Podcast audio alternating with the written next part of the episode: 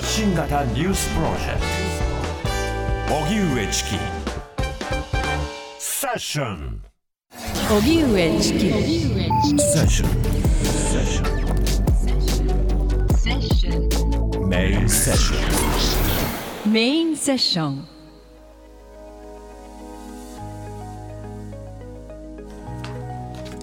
メディアと人権。人権意識が揺らぐ中メディアは何ができるのか。人権とは何か。そう問われたら皆さん何と答えますか？生きる権利。人間が持つ権利。幸福に生きる権利。差別されない権利。中には人権を訴える人は真面目怖いあっち側の人。それぞれいろいろな考えがあると思います。最近ではジャニー喜多川氏の性加害問題が報道されて以降メディアの人権意識が低かったなどとの指摘もありメディア上での人権の重要性が改めて課題になっています。一方で政治家の中にも人権を軽視した発言により問題視されるケースも多くマイノリティへの差別を厭わない人権軽視の発言が後を絶ちません。そんな中今週 TBS グループは人権ウィークと題しテレビやラジオ BS など TBS グループ内で働く人を対象に研修など人権意識を高めるためのさまざまな取り組みを行っています。そこで今夜の特集メインセッションでも人権とは何か。そして人権意識が揺らぐ中今メディアに何ができるのか皆さんと一緒に考えます。では今夜のゲストをご紹介します。スタジオにお越しいただきました東京大学大学院教授の田中東子さんです。よろしくお願いいたします。よろしくお願いいたします、はい、お願いします、えー、田中東子さんのご専門はメディア文化論ジェンダー研究などで著書にメディア文化とジェンダーの政治学第3波フェミニズムの視点からやジェンダーで学ぶメディア論などがあります。はい。改めて田中さんは普段はどういった研究されているんでしょうか？はい、あ、ご紹介ありがとうございます。はい、あの私はですね、あのもう長らくまあメディア、まあメディアといってもあの例えばテレビや新聞や雑誌のようなあの今レガシーメディアというような言われ方をしている20世紀から21世紀に通じてあの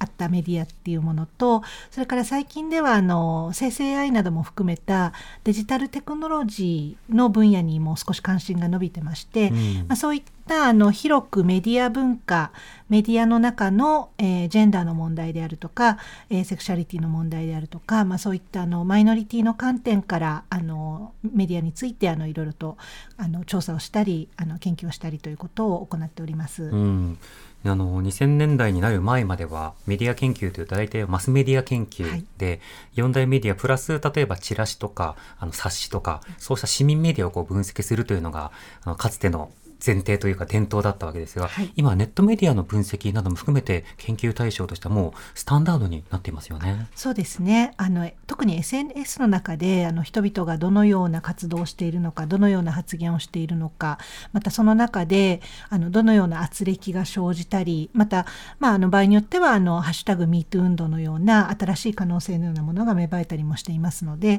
まあ、そういったあの新しいデジタルメディアあと本当にここ12年はあの AI ですよよね。うん、あの AI があのチャット GPT 以降あの社会の中に実装化されるようになってきましたので、はい、あの特に AI とジェンダー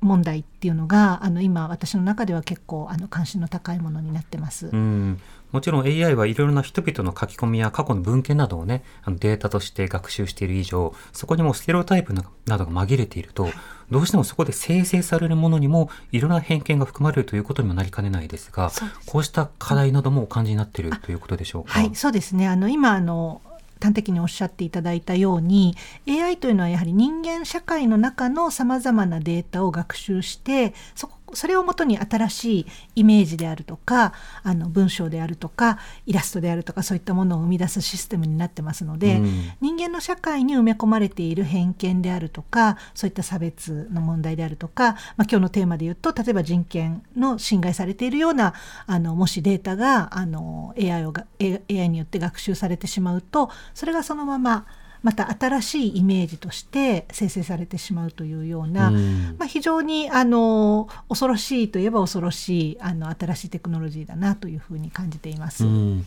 そうすると今日はあの幅広いメディアとそして人権との関わりについて考えたいと思いますが、この人権というテーマですと田中さんどういったことをお考えになってますか？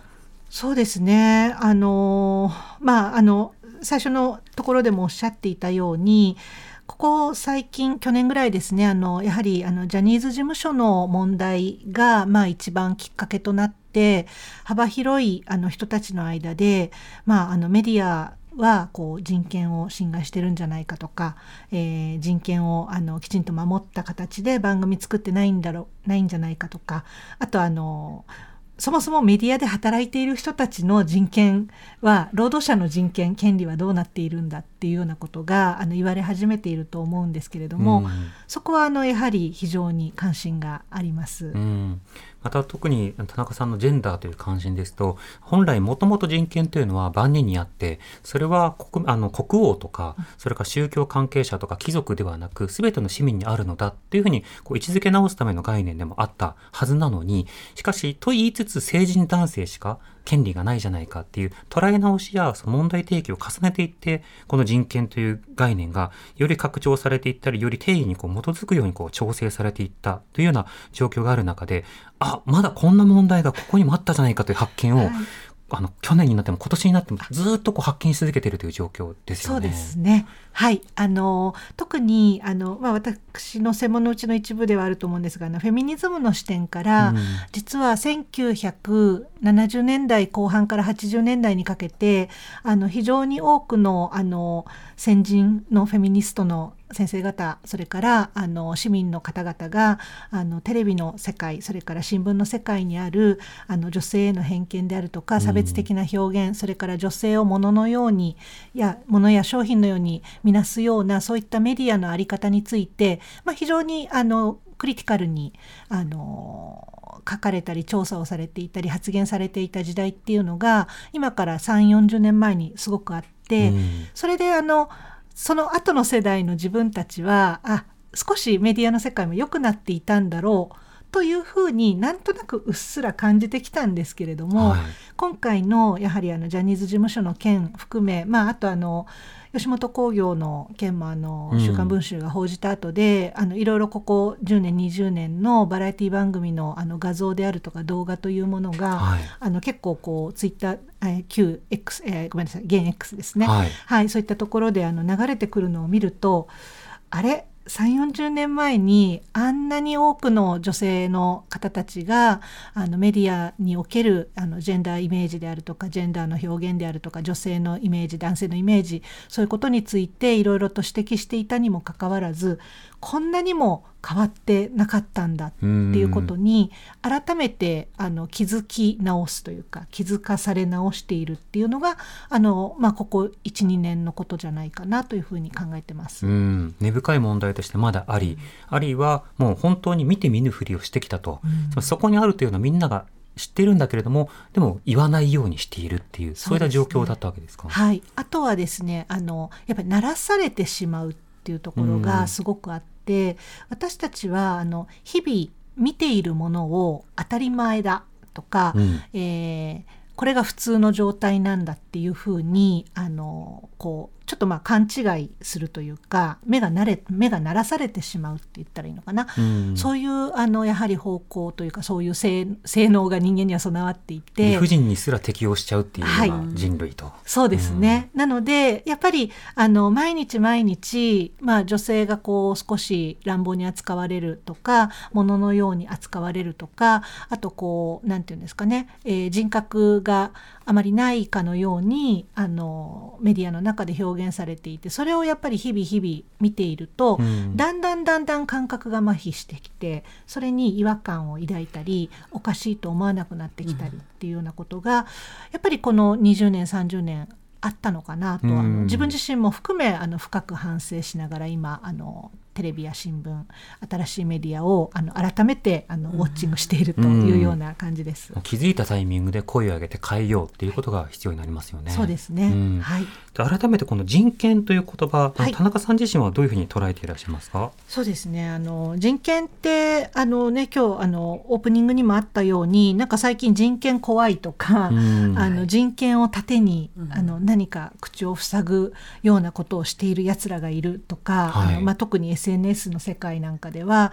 そういう形で何かこう人権という言葉を非常にこう恐ろしいえー、社会を何か弾圧するようなものであるかのように語る人たちもいてそのことにすごく今驚いてるんです。うん、というのがあの人権というのは例えばあの国連の世界人権宣言あの国連の広報のセンターのホームページで日本語であのすごく簡単に読めたりするんですけれども、はい、例えばそういうパッと読めるような情報できちんと人権という概念を抑えていくと本当にこう人間が生きていくにあたってて水や空気のように人が人としての尊厳を持ってそして自由で平等に差別されることなく生きていく上で一番こう基本的なあの重要な、えー、そしてあらゆる人間に与えられている権利だっていうことがあの書いてあるんですね。だからなんでそれを恐ろしいとか、えー、人を弾圧するような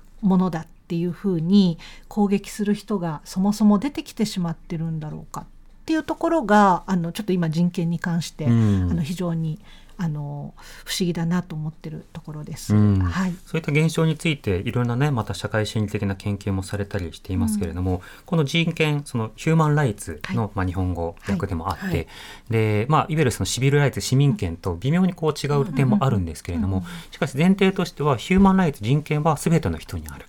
で、例えば移住者であるとか、あるいはその未成年なども含めて、どの程度どういった市民権を付与するのかは各社会で違いはあるかもしれないが、人権は全員にあるのだと。だから例えば人権って怖いものだとか人権って言ってる表現ができないっていう言われたりすることがたまにあるし、そうしたことを先日またとあるね、あの芸能人の方、あの北野武さんとかがおっしゃってましたけれども、はいうん、あのしかし表現の自由またこれまた人権の大事なものの一つで、はい、人権抜きの表現というのはまあありえないわけですよね。はい、となった時にこうしたような概念というものがなかなか共有されていなかったり、うん、基本のところであの体感したり学ぶっていうことが少ないということももしかしたらあるのかもしれません。学生さんとこう触れられながらこの人権感覚の変化などは感じる点ありますか？そうですね。あの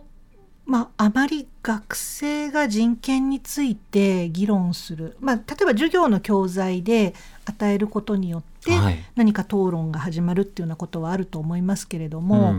例えばじゃあお昼を食べながらこういう基本的人権に関するような議論であるとか、まあ、そこから先ほどおっしゃった表現の自由の問題であるとかあとあの同じようにあの情報へのアクセスの自由みたいなものもやはりあの人権の一部としてあの私たちには与えられているんですけれども、そういったものがこうもしかすると制限されてるかもしれないね。というような会話はやはりあまり自然発生的には生じていないのかなとそれほぼ研究会じゃんって会話になってちゃいますね。そうですね、はい。なんですけれども、まあ、その辺はちょっと個人的にはなんか日本社会がこの30年ぐらいなんかこう社会化力がすごく落ちているっていう印象があって。、うん、つまりこういった基本的人権であるとか先ほどの市民権の問題、まあ、あと表現の自由、えー、情報へのアクセス検閲されない自由みたいなものっていうのはあの15歳までの、えーと、社会科の授業で習ってるはずなんです。うん、つまり全員学校義務教育の中であの公民の授業などで絶対に習っていて、うん、でそれはなぜかというとあの憲法にも書かれているようなことなので、はい、基本的人権とか学びましたもんね。そうなんですよね、うん、なので習ってるはずなのにこんなにも身についていないしあのなんだろうな本当にあのこ怖い その人権怖い、まん。じゅう怖いみたいですけど、はいあのあそうねまんじゅう怖いに似てるのかもしれない。つまり人権があると困る人たちがいてあ人権人権を私たちが語ったりしっかりとこうあの大事なものだって認識すると困る人たちがあれは食べちゃいけない毒まんじゅうだよっていうような言い方をもしかするとまあ、社会の中のどこかでしている人たちがいて、でも実際はそれを言う人によって自分の人権だけは守られたい、はい、だから自分だけは食べるっていうことをしてしまうわけですそうですよね。そしてこう棚をねこう眺めてる人たちにはあれは怖いものだから触っちゃダメだよ食べちゃダメだよっていうようなうん、なんか良くない教育であったり良くない風潮であったりあのそういったことがもしかするとこの2 3 0年あの広がっているのかなというのがちょっと危惧しているところです。なるほど、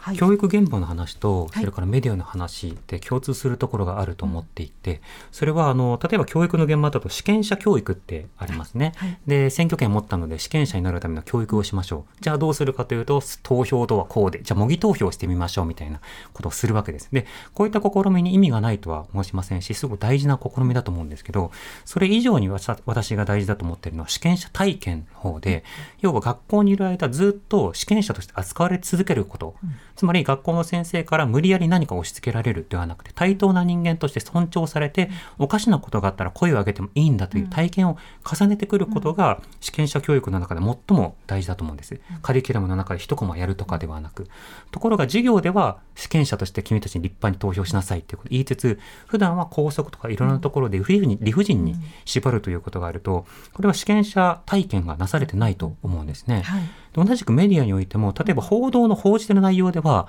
人権を守ろうっていうことを報じたり、あるいは出演者に対していろんなガイドラインを守りましょうっていうふうに言ったとしても、内実として労働環境が改善されてないと、うん、あくまで押し付けられたもの、あるいは外からうるさく言われるから守らなきゃねっていう感覚だけでコンテンツを作ってしまう。うん、そうするとそのコンテンツにいろんな人権意識が欠けたものが含まれてしまうというようなことが繰り返されてしまうと思うので、この理念として教えるのではなくて、体験として実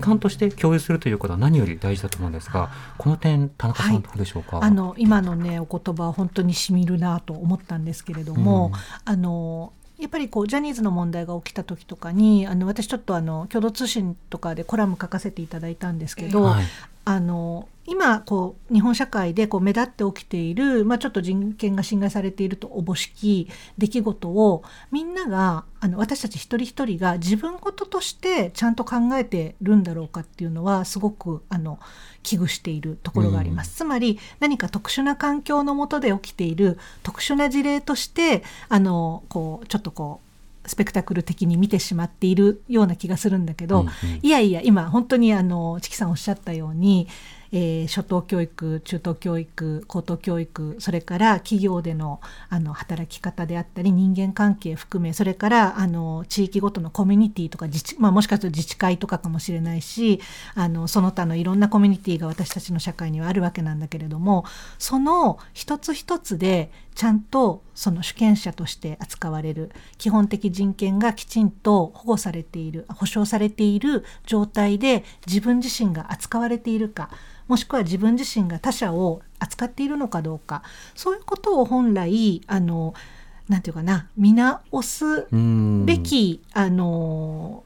こととしてあの今いろんな芸、まあ、特に芸能の世界で起きているいろんな問題を本来受け止めていかなければいけないのかなっていうのはすごく強く感じてます。うんうん、だからつまりそのぐらいあの今の日本社会ではあの人が人として尊重されていないそれから人が人を対等なコミュニケーションのパートナーとして見なさないまま人間関係があの構築されてしまってそれがでもあの当たり前のようになっていって。て社会がそのままそれを当たり前として動いている回っているっていう、まあ、そういう問題はものすごく強く感じてます。うんうん、ただあの社会ってやっぱり切れ目がないので、はい、こうどこにどこにこう一撃を入れるかどこに介入していくのかっていうところはあのまあ、一人では無理ですし、まあ、それぞれの立場の人がやっぱり協力し合ってやっていかないといけないのかなという気がしてます。うん。あの今の話を聞いていて少しあのずれるように思えるかもしれませんがその例えば人権ないとか人権を否定するようなワードがそのバズワードになったりつまり流行の言葉になったりということもありますね。うんうん、でなおかつ人権とかあるいはコンプライアンスとか、うん、あるいはあのいろいろな、まあ、ポリコレポリティカルコレクトネスといったものを何かその攻撃的なワードだと捉える人たちが社会にいると。で、その中のあの、それぞれの人たちの体験は異なると思うんですけど、人によっては、場合によっては、その人権などの概念が自分を守るための概念として最初に出会うというより、うん、もう社会に適応していろんな物事というものを様々にその自明視した後に、誰かから非難されたタイミングで人権をある種縦に使われて、で、否定されたりコミュニケーションされたっていう経験を持つと、人権概念は自分のまあ、敵だっていうような格好で出会ってしまう。いや、本来はあなたのためのものでもあるんだと。だからある種のセルフケアなどが、その社会に不十分な状況だと、そういった概念の浸透というものも非常にこう、ゆっくりになる。それがまさにメディア空間での労働環境として、もともといろんな労働の例えば基本的な法律とか働き方の問題というのは残っていた中でこの人権守りましょうって言われるとコンプラ押し付けられたって感じる報道関係者も相当いるんじゃないかなと聞いていて思いましたね。すごくあの明晰な分析だなと思って今あの感心して伺ってたんですけれども。うんそうですね。だからやっぱり自分で自分をまず大事にしてあげるっていうことがあの、ままあ、できていない状態のまま社会の中に放り出されて自分の人権が守られてない、はい、でそのことに気づかない知らされない、えー、そしてこう自分自身を顧みることなくあの本当今おっしゃったようにあの人権を守らなければならないのだみたいな言葉であの、まあ、自分自身の人権もあの守れない気づけないあの顧みることができないっていうことは当然他者の人権に対しても同様の扱いをする可能性があるということですので。うんあのね、さっきおっしゃったように自分の人権だけは守るけど人には暴力的っていうタイプもいるんですけれども、はい、あの意外とその他者に対してあの人権を侵害するような行動をとる人の中には自分自身の人権というものについて意識がものすごく低かったり、あのこうケアのようなものができていない顧みることができないっていうタイプももしかすると多くいるのかもしれないなっていうふうに今伺っていて思いました。なるほどだからメディア業界の中の慣れというものがあの作品にもあるいは現場にも現れてしまう可能性がある。その中でこの間、様々なその芸能界や報道界の問題として、立て続けにいろんな事例が報じられました。これが今大きく報じられつつあることについてはいかがでしょうか？そうですね。あのこれはですね、あの最近になってちょっと考えていることがあるんですけれども、はい、あの2017年のハッシュタグ MeToo の運動が起きた時に、まあその後2、3年ぐらいのあのいろいろウェブの記事とかを読むと、あの日本ではハッシュタグ MeToo は広がらなかったと。いうような書かれ方を結構してるんですけど、うん、で私もちょっとそうなのかなって思ってた時期もあるんですけど、はい、今ちょっと考えが違っていてあの2017年の「ハッシュタグ #MeToo」以降の、まあ、ゆっくりとしたその拡大が今もまだ続いているのかなというふうに感じてます。うん、というのがあのえーと、吉本の件ですね。ダウンタウンの件、はい、あれであの告発してる方が、えーとインタビューの記事の中で「ハッシュタグ #MeToo」のことがあったからとかジャニーズのことがあったからっておっしゃっていたりジャニーズの告発をしている事務所と社長の告発している方が「あのハッシュタグ #MeToo」伊藤詩織さんのことがあったからっていうようなことであの全てやっぱり連鎖してるんですよね。でそうなるとあの今ようやく2017年にこう黒船的にアメリカから届いた「ハッシュタグ #MeToo」という動きがすごくゆっくりではあるかもしれないけれども、まあ、間にコロナのこととかも挟みつつ、はい、まあ、あの時あの声を上げた人の言葉がちゃんと別の人に届いて、まあ、それがちょっとずつさざ波のように広がっていってこの今2024年を迎えているんじゃないかなというふうにちょっとあのちょっとね楽観的すぎるのかもしれないんですけれどもそんな風にあに前向きに捉えてます。前提としてその「ハッシュタグ #MeToo は」はい、その日本語圏でも相当あの拡散はしていてそれが MeToo というハッシュタグそのものはあの緩やかにあの少なくはなっていく時期があったんですけれども、はい、他方でフラワーデモをはじめとしてい。ろいろなアクションというものに広がっていきつつ、はい、そうしたことによって変化した社会通念は裁判の判例も今書き換えつつあるわけですよね。だから広がらなかったというもの、ハッシュタグそのものについてのみ着目をすると、うん、いや、ハッシュタグはあらゆるもの一瞬トレンドになって終わるものなんだけども、うん、あのそうしたものに比べると相当持続的なものであるというふうに日本国内でも評価はできる一方で、その中であの社会にもっともっとこう早くスピーディーに浸透してほしかったところが、実際は思ったより緩い緩いなもっと早く変わってほしいなっていう思いもこう両方あるというアンビバレントな状況ですかね。そうですね。はいただやっぱり社会を急いで変えるっていうのはやっぱりなかなか大変だと思うんですよね。はい、なので私はあんまり実はスピードにはこだわってなくって、あの続いていくことだったりゆっくりとでもあの動きが広がっていくっていうことをじゃああの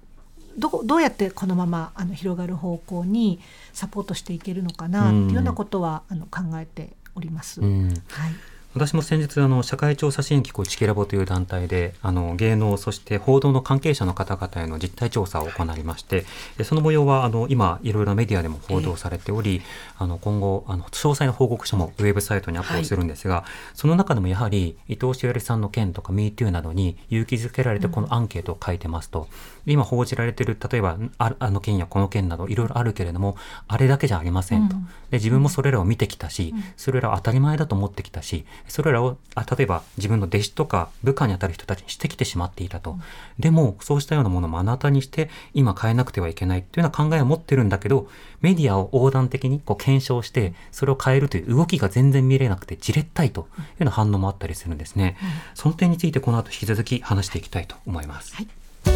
発信型。発信型ニュースプロジェクト。荻上チキ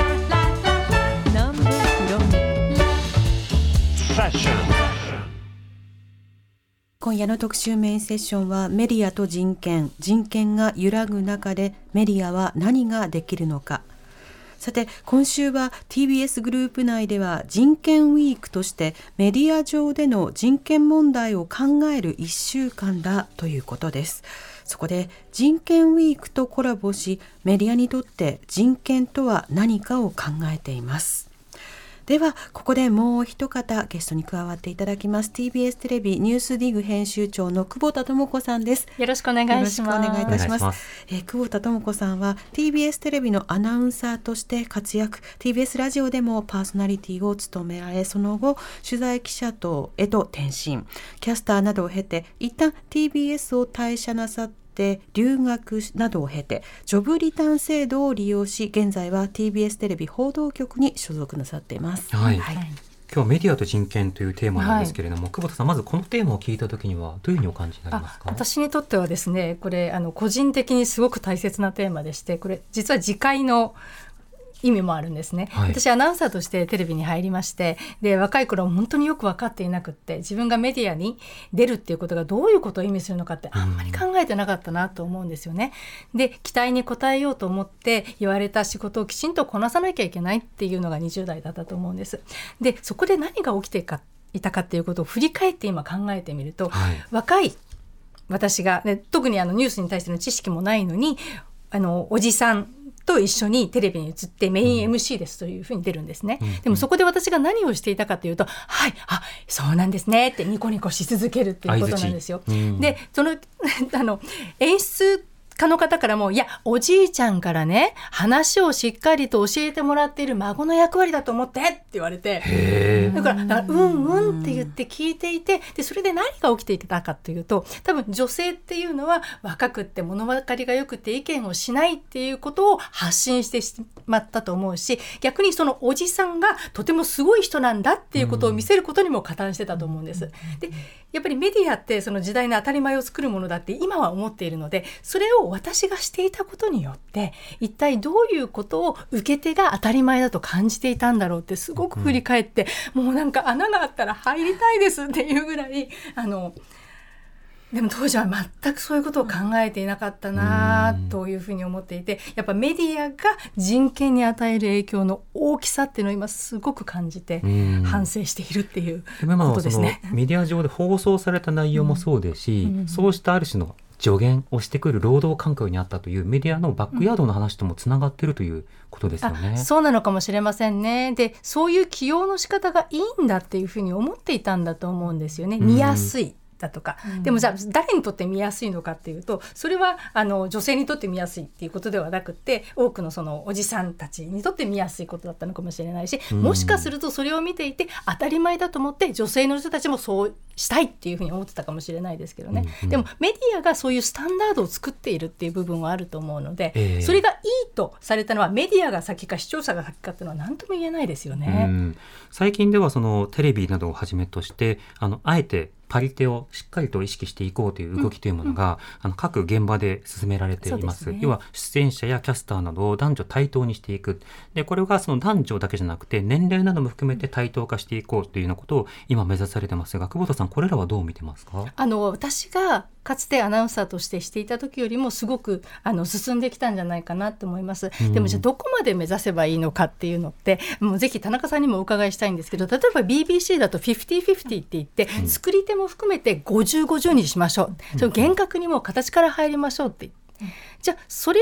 をまず目指すのがいいのか、それとも今多分やんわりとやっぱり女性がメインだったり女性が質問をする側っていう役割が増えてくるとかそういう作り方が今じわじわと今日本のメディアではされてるんだと思うんですよね。まあ、その動きで行く方がハレーションがないのか、うん、この辺りってどうなのかなって。進め方という点ですよね。ね。うん、進め方ですね。あのまあメディアに関してはやはりあの先ほど久保田さんおっしゃったようにあのスタンダードをやはりこう見せてしまう役回り、うん、そういう権力を持っている力を持っているのである程度50-50とかを例えば取り入れて一度こうショックショック的な映像としてあの見せていくっていうことは意外と大事なのかなというふうに感じます。ただですね、うん、一般の会社とかあと今大学アカデミアでも起きてることなんですけれども50-50にしなきゃって言ってやたら女性の教員とか管理職年齢の人があっちにも引っ張られこっちにも引っ張られ、うん、もうあのいろんな仕事役職を与えられて結構疲弊しているというようなことも起きてるんですね。というのはあのやはり採用の時などにあのあまりこう女性を登用してこなかった採用してこなかったそれから採用したんだけれども、まあ、諸事情により途中で辞めていく女性が多くて気づいたら管理職年齢に女性がほとんど残っていない。だけど50-50なんだってやると、かなりあのその適齢期の女性が疲弊するっていうようなことも起きてしまいますので、うん、するんですね。そうなんです、うん、仕事があのどっと集まってしまってっていうこともあるのでまあそこはあのややはりこう場所によってはややんわり変えていくっていうやり方もありますしでもそういうあの特にマスコミマスメディア、えー、みたいなあのそのイメージというものが世の中の常識を作っていくそういうセクションに関しては、まあ、少しこうあのショッキングな形であの平等を推進するっていうのもあの一つ手としてはありなのかなと感じてます。うんあの田中さん、例えばあの、NHK のね、あの放送文化研究所などがあの出した、あの一昨年かな、はい、昨年かな、あのデータありましたよね、はい、で、出演されている方のジェンダーバランスや年齢バランスや職業や役割などをこう分析をした結果、あの男性と女性で役割が異なるという、あのまあ、非常にこうショッキングだけれども、でも知ってたっていう、そうしたデータも出てましたね。田中さん、改めてこのデータの意味と、はい、それからそれが何を語っているのかいかがでしょうか？そうですね。はい、あの NHK のあの放送文化研究所のデータというのはあの一昨年去年今2年連続でやってまして、うん、何があっても5年間連続して調査をするっていうふうにあのもう内部であの申し送りがされているということで、はい、はい、だからこれからもデータ蓄積されていくと思います。でその上であのやっぱりこう男女間の年齢差がだいぶ違いがあったっていうことは本当今おっしゃったように、うん、私たち全員知ってるんですよそのことは。うん、つまりテレビの世界は、えー、高齢の男性経験値がて賢そうに見える男性と若くて美しくて「えへへ」とか「そうですね」ってこう相槌を打つための若い女性でほぼ構成されてますよね、うん、去年ぐらいのデータを使っても、はい、あの大体女性の平均年齢が20代集中しててで、ね、男性の場合だと品質し最も頻繁に出るのが40代50代に集中していて、はい、で女性の方が出る割合などは例えばキャスターとかサポート的な役割が多くて、はい、メインの司会とか、そうしたところは男性に偏って、コメンテーターとしてくる専門家も男性にっていう、こういったものが出てましたね。はいあのデータの面白いところはあの名の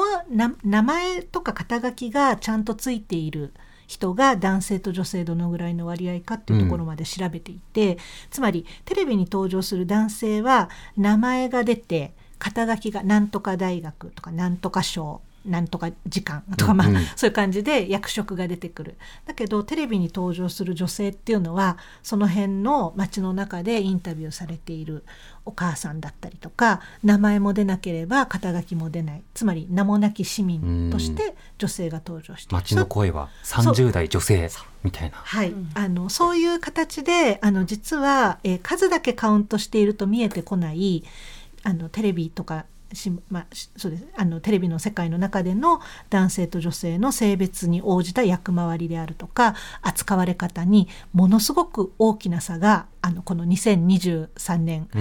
現在2024年現在でも非常に大きくあるっていうようなことがあのあの結果からは分かります。はい、久保田さんが見た原風景が持続している点があるという指摘ですよね。なんですね。これどうやったら変えたらいいのかな。今日あの18人の20代、うん、30代の TBS テレビまた関連の会社で働いてくださっている方たちと人権について語るっていうのをしたんですけれども、はい、まずじゃ人権を今先ほどの議論の中でも自分事としてどうやって捉えているのかっていう点で言うと人権を思い浮かべてまず考えることが憲法だったり平等だったりっていうところからだったんですね。うんうん、で多分私だったらえ自分がありのままでいるための権利って思うんですよ。はいはい、そこがすごい私は自分事になってるんだなってでも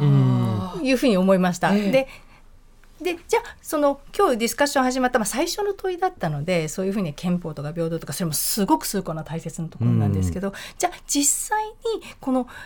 えっと、人権侵害が直接誰かを攻撃してしまうような放送があったその背景にどういうものがあると思いますかっていうとそれぞれが抱えている具体的なものをお話になったんですよね。それ何だったかというと働き方なんです。働き方について研究される方がとても多くってやっぱりこのメディアって誰か声を上げた人を取り上げてその声をみんなに伝えるっていう役割はすごくあると思うんですけどそれをする人たちが実は働き方ですごく大変な。うんうん、それでも報道だからやらなきゃいけないですね。地震が起きたらやりましょうってそれは当然だけれども、はい、でも日々の生活の余裕がどれだけ持ってているのかってすごく重要な気がしてなんかそこら辺にもしかしたらそのテレビとメディアを考える時にまず自分たちのケアの部分を考えるっていうことを始めるのってすごく大切なのかもしれないなって思いました。でも一方でやっぱりその50-50とか画面上に映っているものっていうのはもう無条件にやっぱり当たり前を作っていくのでそこのケアはもちろんしなきゃいけないんだけど、私たちの内側の部分もきっとケアしなきゃいけないところでそれが反映される画面上にっていうふうにも思ったんですよね。そうですね。そのケア深いなって。労働者の方ですと、今日そのワークショップもされてこられたじゃないですか。でその中でやっぱり労働環境についての問題というのはまずまず忙しさですか？それはそれとも別の論点ですか？あのもちろんやりたいと思って長時間労働になってしまうっていうこと。たまたまも土日もこれをやりたいからっていう人もいるんですって、うん、でもそれを見せることによって後輩もそれをしなきゃいけないってならないようにしなきゃいけないですよね、うん、とか自分の当たり前を人に押し付けないようにしなきゃいけないですよねっていう議論になってたんですよね。だからまあ多分法特に報道で言うとこれを取材したいこれを伝えたいっていう気持ちがすごくあってもうなんか時間が関係なくなる瞬間ってあるんだとは思うんです、うん、でもそれが体力を奪ってないわけではないだろうと思うし、それを見ている人たちにどういうメッセージを持つかっていうこともきっと考えなきゃいけないんだなっていう議論にもなってたんですよね。うん、そうですね、また実際そういったその働き方を改善するっていうことも含めてあの先日行ったチキラボのアンケートでも、やっぱりその当たり前に怒号が飛び交う労働環境で,、でこれはそのメディアの外側の例えばあの職場などに行った時にそんなことがないということに唖然としたと。いや数十年前であれば一般の企業などでも怒号が飛んでたかもしれないと。でもメディア空間の中で怒号が飛ぶあのつまり大きな声で指示を出して叱られるとかそうしたのことが当たり前だったりあるいは出演者に対する態度が大物に対してはものすごく丁寧過剰なまでに丁寧に入り口まで送り迎えがあるみたいな、そうしたそのアンバランスさがあったりする中である種のそのズレというものが生じてくる。つまりズレというのは全ての人に人権があるんだではなくて人は立場によってパラメータがどうも違うようで怒鳴られて仕方がない人とすごくペコペコされなくてはいけない人とっていう非常にアンフェアな労働環境になるのではないかという指摘は複数あったりしたんですね。これは久保田さんいかがでしょうか？セッションの中でも出たんですけれどもまず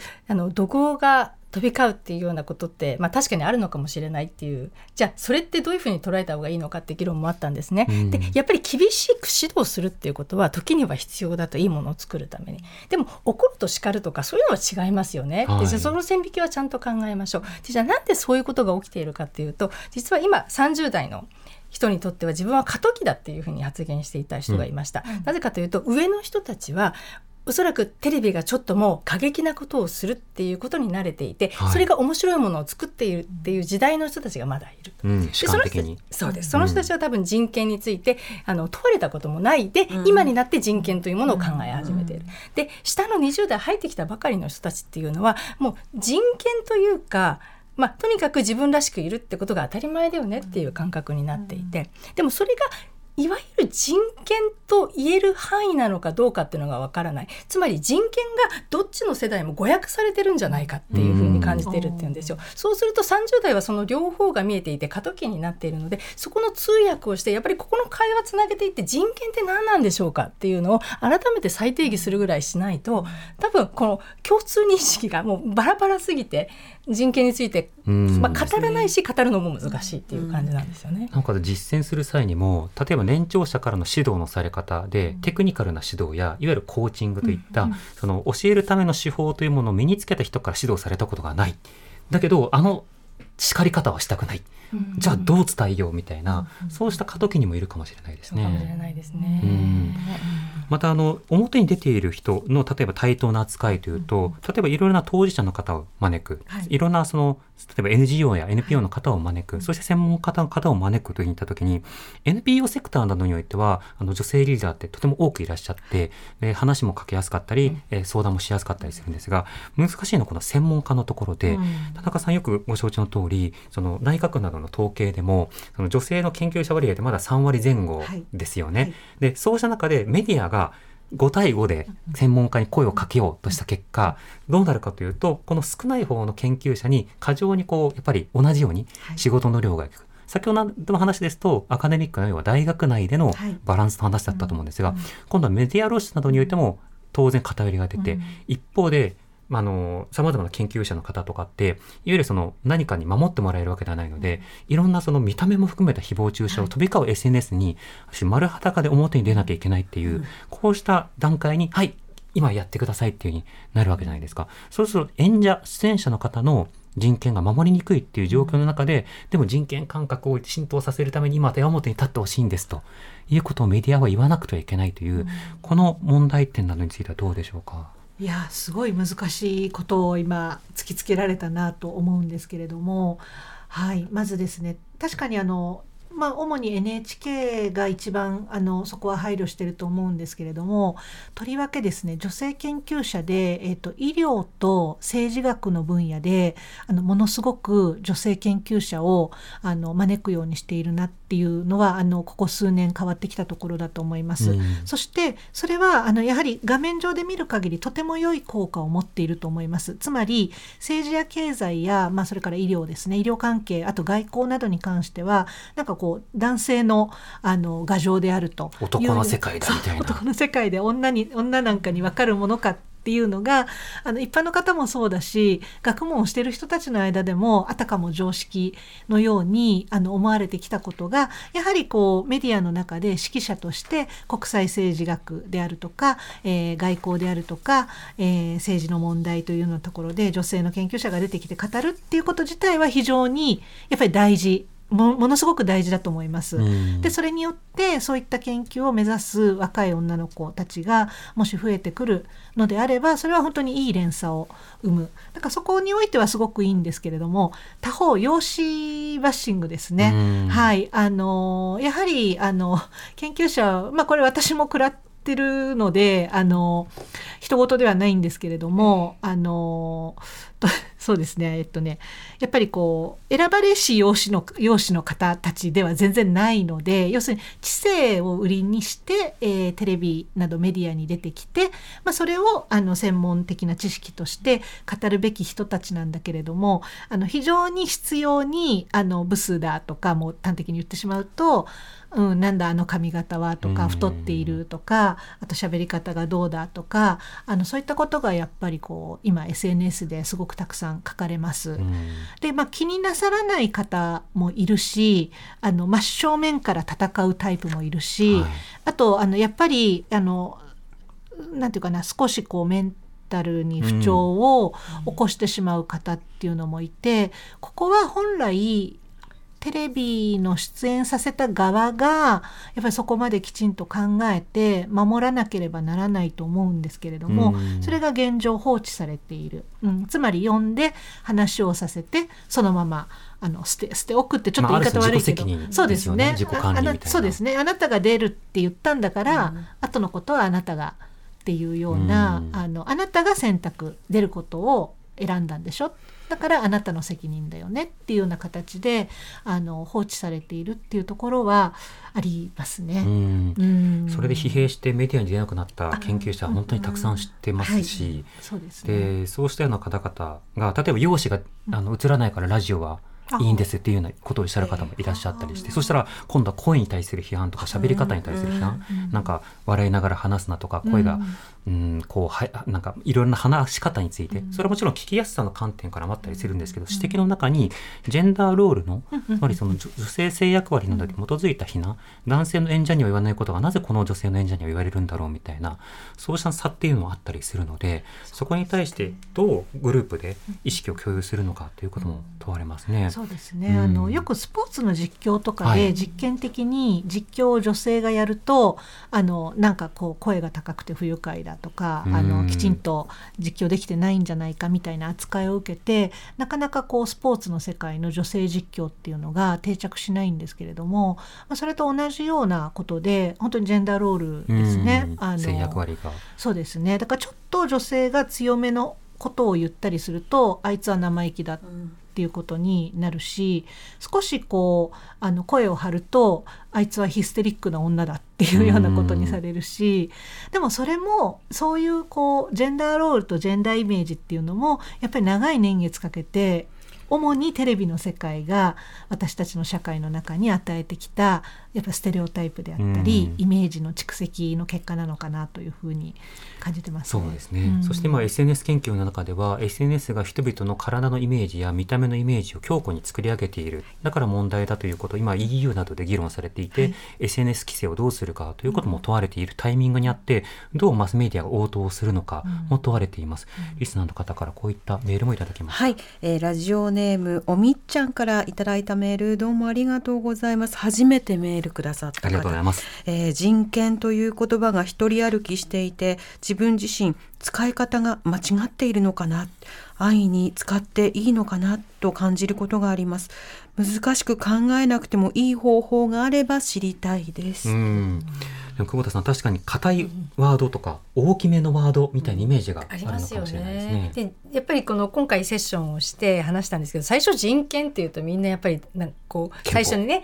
人権ちゃんと話さなきゃってなるんです。でも最初にアクション最後にアクションプランとしてでじゃあ今まで議論してきた中で自分は明日からこういうことをしてみたいと思いますっていうのを書いてくれたんですけどそうすると、まあ、ちゃんとに対話をしたいと思いますとか相手の気持ちに立つことをしたいと思います、うん、コミュニケーションが大事ですってなんかそれをそれを話してくれればいいんだよねって思ったんですね。うんうん、人権について語ろうっていうと、ちょっと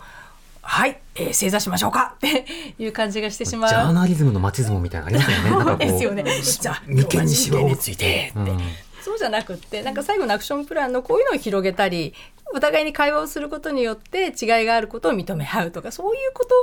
なんじゃないかなっていうのを最後皆さんそういうふうに書いてらっしゃったので、うん、あ本当人権についてもっと語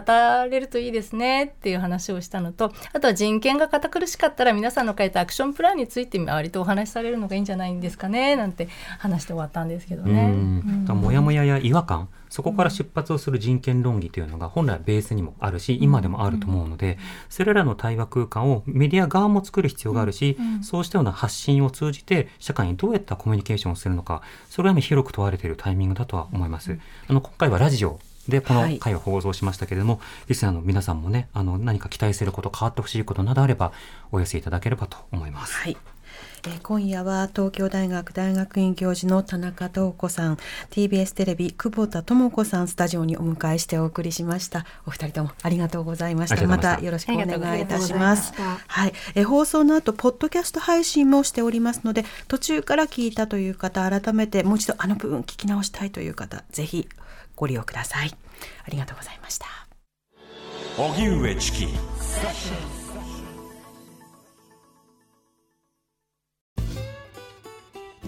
毎週月曜から木曜朝8時30分からお送りしているパンサー向井のフラット。向井さん不在の木曜日を担当するヤーレンズのデイジュンの之介とどうも落合博満です。違います。奈良原正樹です。各週木曜日はヤーレンズのフラット。せーの聞いてね